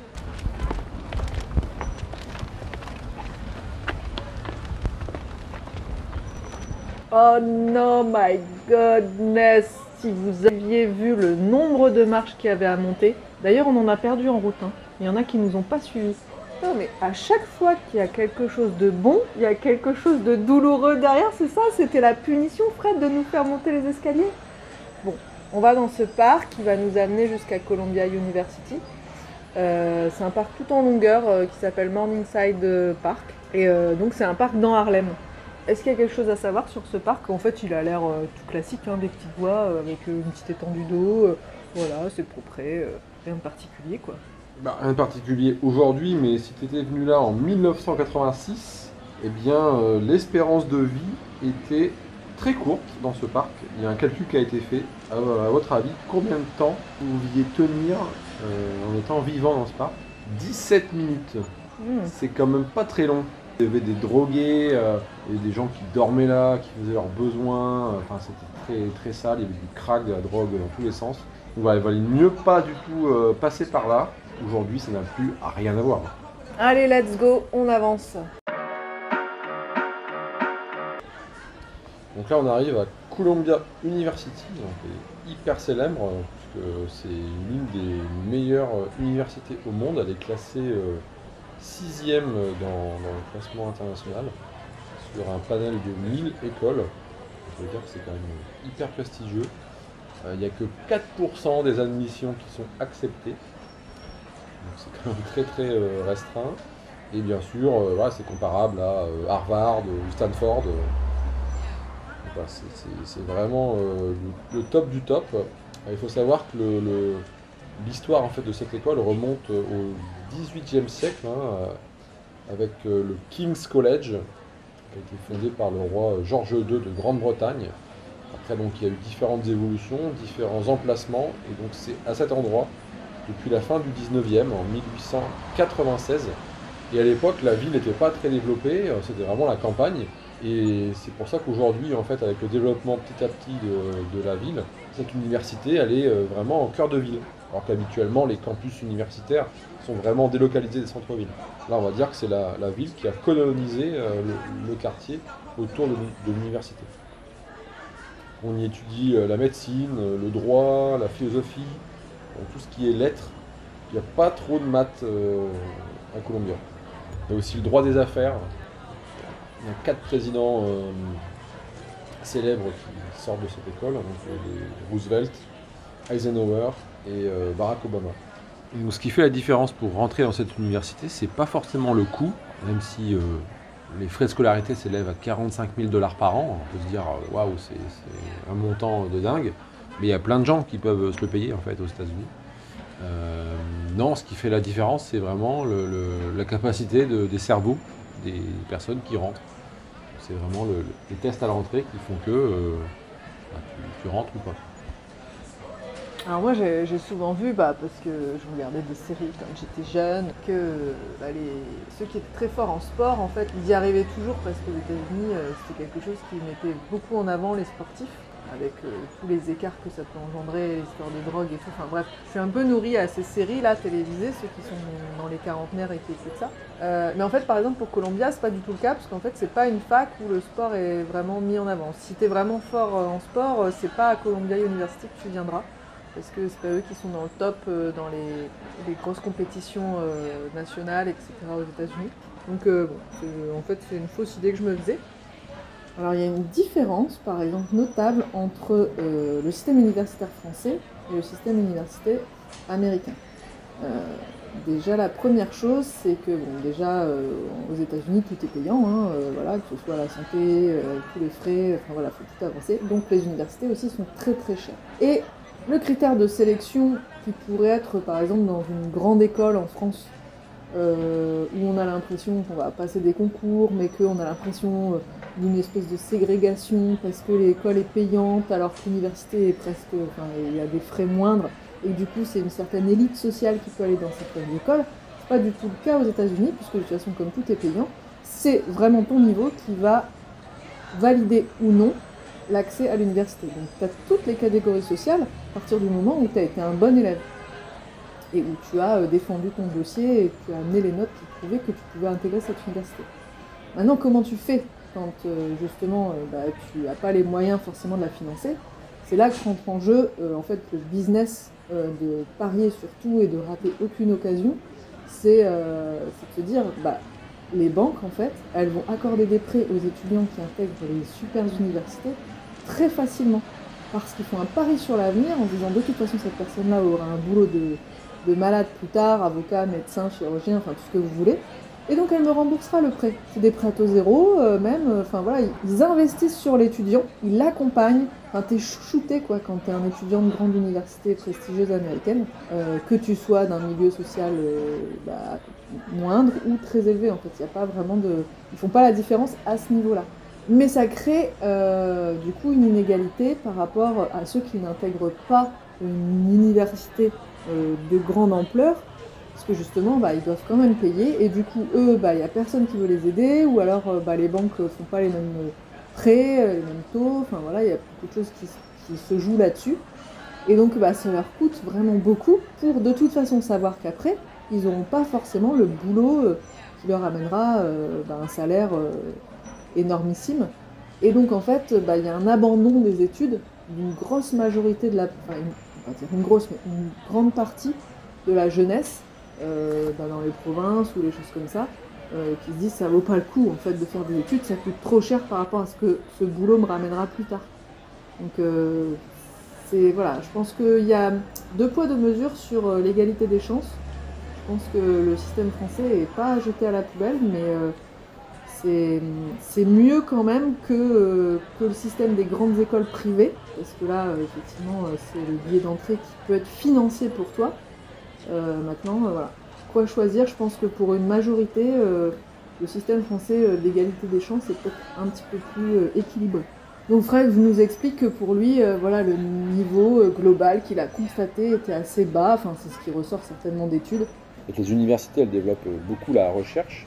Et en tant que chercheur, tu peux avoir des crédits de, l'université, mais à un moment donné, en fait, ça va finir par s'épuiser. Donc, soit tu es très bon en termes de résultats, donc tu montres que tu as une capacité à déposer des brevets, à, faire la différence, et donc, euh, quelque part, le- le- l'enseigne euh, va t'accompagner. soit c'est plus difficile et donc c'est toi d'aller chercher les crédits, d'aller euh, trouver les sponsors pour euh, continuer à avoir les moyens suffisants de, développer tes, recherches. En complément de ça, moi je dirais que tout ce système éducatif, tout repose en fait sur la méritocratie. C'est vraiment ceux qui font le plus d'efforts, qui amènent le plus de résultats, bah, qui sont les plus mis en avant.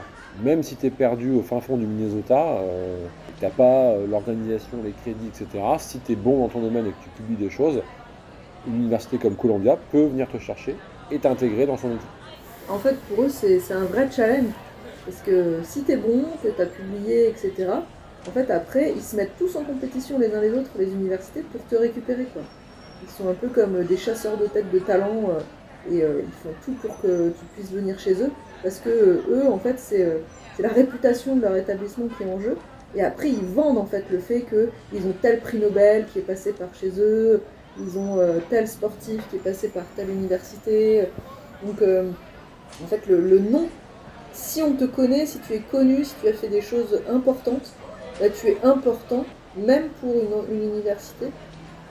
En plus, ce qu'il faut savoir, c'est que entre le financement, l'université, la recherche, les entreprises, tout ça, c'est un microcosme euh, qui est connecté. Et donc, euh, voilà, si tu es étudiant, euh, tu peux peut-être travailler sur une technologie ou une autre, tout de suite, tu as Google qui va t'apporter les infrastructures. euh, voilà, c'est un exemple parmi d'autres, hein, mais ça, ça montre bien qu'il n'y a, a pas de frontières, il n'y a, a pas de limite euh, entre tout ça. Faire des actions pour autrui est hyper développé. Donc, par exemple, euh, dès que tu veux t'inscrire dans, l'université, on va te demander en fait qu'est-ce que tu as fait euh, d'un point de vue caritatif, d'un point de vue associatif euh, depuis que tu as 12-15 ans. Et donc, si tu n'as rien fait du tout, bah, carrément, tu, perds des points en fait. Parce que lorsque tu sortiras à l'université, bah, là aussi, tu seras sollicité pour aider à mettre en place telle ou telle initiative.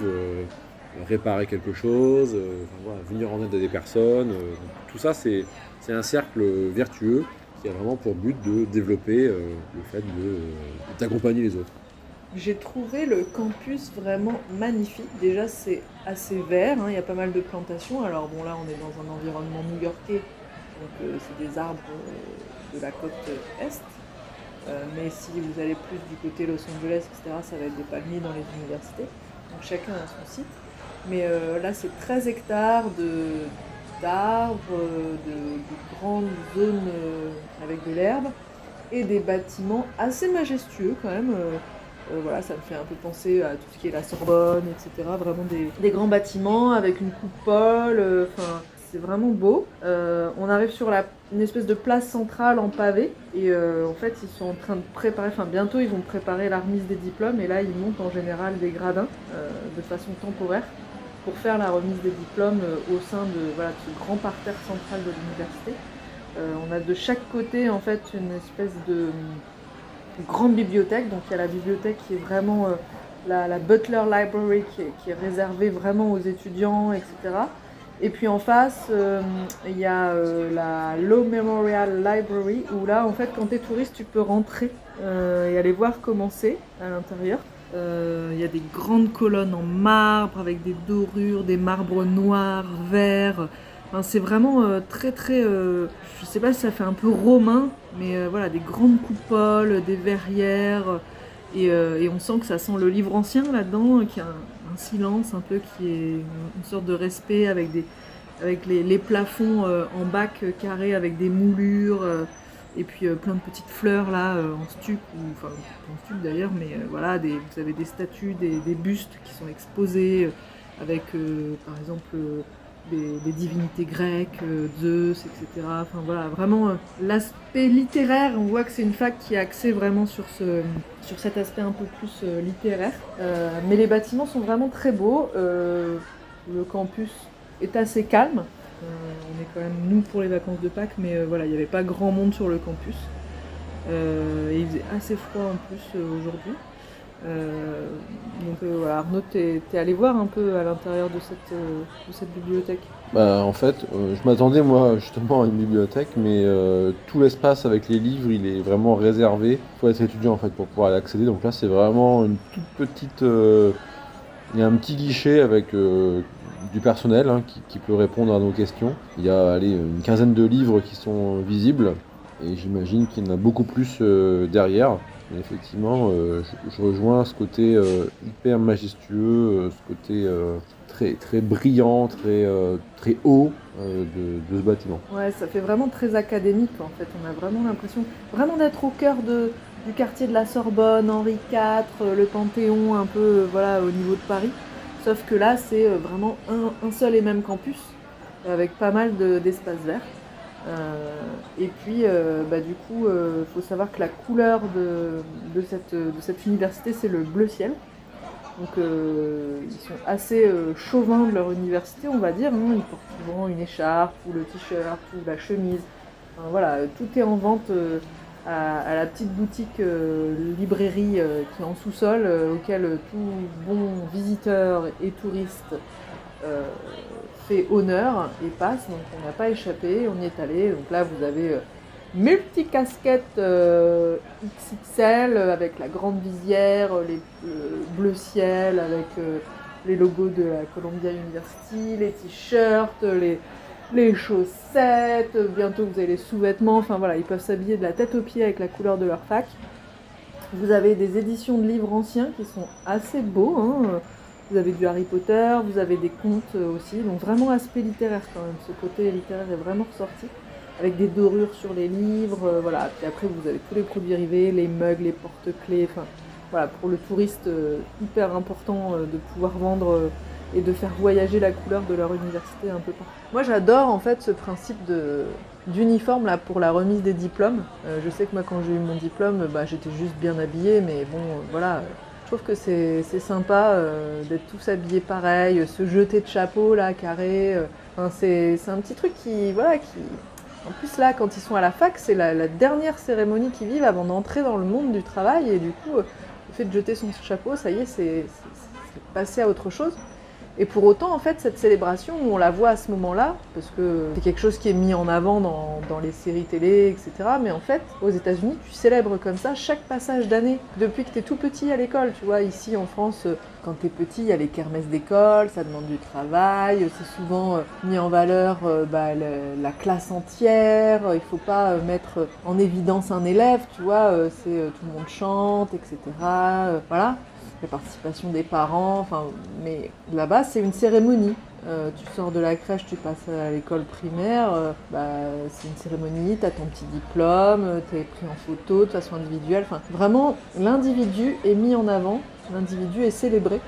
Et je pense que pour euh, la confiance en soi, l'estime de soi, c'est quelque chose qui est assez important euh, pour évoluer et justement pour arriver à cette euh, culture en fait américaine de euh, bah, je fonce, je tente des choses, euh, voilà, où nous on n'est pas vraiment comme ça. Euh, on va faire une généralité, mais voilà, c'est différent et ça, ça se construit déjà depuis que tu es tout petit. Et pour en finir avec Columbia, parce que bah, voilà, il va bientôt être l'heure de partir, euh, vous pouvez retrouver euh, des images de cette université dans beaucoup de séries télé. Euh, dans Gossip Girl, bien sûr, pour celles et ceux qui, aiment cette série. Dans Les Sopranos, euh, dans Castle, dans How I Met Your Mother, évidemment. euh, et dans Suits, Avocat sur mesure. Voilà, donc il y a pas mal de vues qui apparaissent dans des séries qui sont assez connues. Cet épisode se termine sur la visite de Columbia. Donc là, on a fini la matinée. Cet après-midi, on va changer de, de quartier, je dirais peut-être même de pays. On dirait que Sam a encore quelque chose à nous partager. Euh, après, une, une réelle anecdote. Ah oui, euh, moi j'étais allé me faire euh, couper les cheveux. Je rentre chez le coiffeur, je prends 40 dollars la coupe. Je me dis, oula. Après, je me dis, bon, on est à Soho, je vais pas trouver moins cher, c'est impossible. Je demande au gars, ouais, est-ce qu'il y a moins cher? Il me dit non, on est les plus chers de la rue. Après, euh, si vous voulez, il y a des euh, gens qui font 80, euh, 110. Moi, je me dis, ah oui, quand même. Et à ce moment-là, bah, je demande, euh, donc il commence à me couper les cheveux et tout, parce que je, voulais, euh, pour, le, pour le message et pour l'image, ouais, je me fais couper euh, à New York par un grand barbeur, comme ça. Et je demande, oui, alors, vous avez déjà coupé qui dans votre comme célébrité, tout comme ça? Il me dit qu'il a déjà coupé NPH, un acteur américain qui a joué dans Friends, le blond, aux yeux bleus. Il a coupé aussi euh, beaucoup de rappeurs, un joueur de basket qui joue à Philadelphie, James Harden. Il a coupé des rappeurs euh, Lil Yachty qui ont fait des musiques hyper connues, euh, NBA Youngboy qui ont tapé des 500 millions de vues. hein. Il a coupé lui et leur frère, Lil aussi, rappeur très connu, qui lui a tapé un milliard carrément. Et il m'a montré des photos et tout ça, il y a des preuves. Vraiment, il, m'a montré, il m'a dit, yeah, look, look at this man. Ah ouais, ah stylé. Du coup, je commence à me dire, ah ouais, ok, je comprends un peu mieux le prix qu'il y a sur la porte. Et du coup, ça m'a choqué ça. Après, je sors du chez le coiffeur, je commence à marcher un peu, je vais rejoindre Fanny et euh, Lola. J'arrive, je vois, elles sont assises contre un petit muret, euh, face euh, à la route. Et face à l'immeuble, il y avait un- une sorte de SDF hein, qui, était là et qui leur parlait et qui leur faisait des gestes. Elle dit Hey, what's up, man? Parce que j'avais peur qu'elle soit en train de se faire agresser, donc comme ça, du coup, je me dis Bon, euh, je vais essayer d'imposer un truc. Du coup, j'arrive et je le dis euh, un peu euh, Hey, what's up, man? Et Un truc un peu bien. Du coup, il, se barre. Moi, du coup, je comprends rien. Il a Fanny et Lola, elles commencent à, se taper une barre, vraiment. Un fou rire, mais un fou rire. hein. Et moi, je suis là, je les regarde, je me dis Mais c'est que c'est quoi cette histoire? Et elles me disent, elles me racontent qu'en fait le mec à ce qu'il paraît, il était en... il parlait mais très bas. Il faisait des gestes euh, comme s'il était en train de jouer- faire de la pêche, genre il lançait la, la, la canne, euh, enfin euh, comment on appelle le bout là La ligne, ouais, la, la ligne, ouais, la, la ligne de pêche. Et c'est tout en fait, c'était juste bizarre en soi. C'était- Moi j'arrive, je vois un gars qui est en train de faire des mouvements de fou et, et elles sont là, elles commencent à se taper une mort. Moi je suis là, mais qu'est-ce qui vient de se passer? Vraiment hier c'était une journée particulière. En plus on est monté en haut du World, euh, du World Trade Center. Ça, ça, il y a un truc qui m'a choqué. Parce que, enfin, euh, tu sais, avec la structure des immeubles là, ils sont obligés de faire un truc anti-sismique. Du coup le meuble il tangue un peu. Je suis arrivé, j'avais l'impression d'être dans un bateau, le- l'immeuble il bougeait, je me suis dit non mais on va tomber là, le truc il va s'écrouler en deux. Du coup pendant vraiment 10 minutes j'étais pas bien, j'étais là, je me suis pris un cappuccino, je me suis dit bon c'est le dernier truc que je vais boire de ma vie, je vais l'apprécier. Ah non vraiment, ah, j'ai eu trop peur. Mais ouais du coup voilà c'est une anecdote. Alors oui, parce que là je viens de me remémorer un truc. Hier, donc euh, je jouais au billard, comme j'ai dit tout à l'heure, j'ai niqué tout. Mon jour, c'était mon jour, voilà. Et j'étais donc avec des lycéens aussi, qui sont français et qui viennent euh, du sud de Marseille, du sud de Marseille, donc qui viennent euh, au-dessus de Marseille, donc vers Nîmes, Montpellier, un truc comme ça. Et ce qui se passe, c'est que on joue au billard et tout, et en fait ils ont un truc où ils sont obligés de être à leur chambre à 23h. Il y a quelques petits élèves qui, qui ne le font pas. du coup moi j'étais avec ces élèves là. Et il était euh, déjà 23h30. Et à 23h30 du coup ils décident d'aller dans leur chambre pour euh, attendre la ronde des professeurs et redescendre après. Moi je me dis oula, oula. Du coup ils montent, ils redescendent, ils disent non mais il y avait personne. Ouais, euh, il y avait personne ce soir ils le font pas je pense et de ça. Du coup on continue de partie et tout. Moi je suis en train de carry, hein, donc encore une fois je, je, je tue la partie, je suis en train de vraiment tout, tout J'étais hyper fort hier. Et là je joue, je joue, je joue. Et je vois, il y a Lucas, donc euh, le mec contre qui je jouais, il prend son téléphone, il regarde, il fait. Il regarde son pote Mathieu. Mec. Et du coup, Mathieu il dit Qu'est-ce qu'il y a? Lucas, il dit On est dans la merde. Et vraiment, quand je te dis, son visage, il, s'est pâli d'un coup. C'est que vraiment, Mathieu il est là. Qu'est-ce qui se passe? Il va voir le groupe WhatsApp euh, de, de leur truc. Et il voit Dépêchez-vous. En, en mention, il y avait leur nom. Euh, ils arrivent. Genre juste comme ça, ils arrivent. Quand je vous dis, il y a eu tout un processus. Il y a eu Lola qui, qui allait se mettre dans les, dans les couloirs pour faire le guet. Regarder entre les portes, il y avait, il y avait plein de trucs. Donc eux, ils ont commencé à courir dans tous les sens et tout. Après, qu'est-ce qui s'est passé? Ah oui, au même temps. Oh, bah, pardon, oui, parce qu'il s'est passé des trucs au même temps que ça. Donc pendant qu'eux, ils étaient en montée, tout ça, il y a un gars, il s'appelle Jamal, euh, Jay, j'en sais rien. euh, ou en face de, l'immeuble au coin fumeur, qui prend l'enceinte de Mathieu tout simplement, pendant qu'il est pas là bien sûr, et commence à mettre de la musique. Un gars inconnu, hein, inconnu au bataillon, vraiment. Il me passe son téléphone, il me le montre, il dit. Insta, Instagram.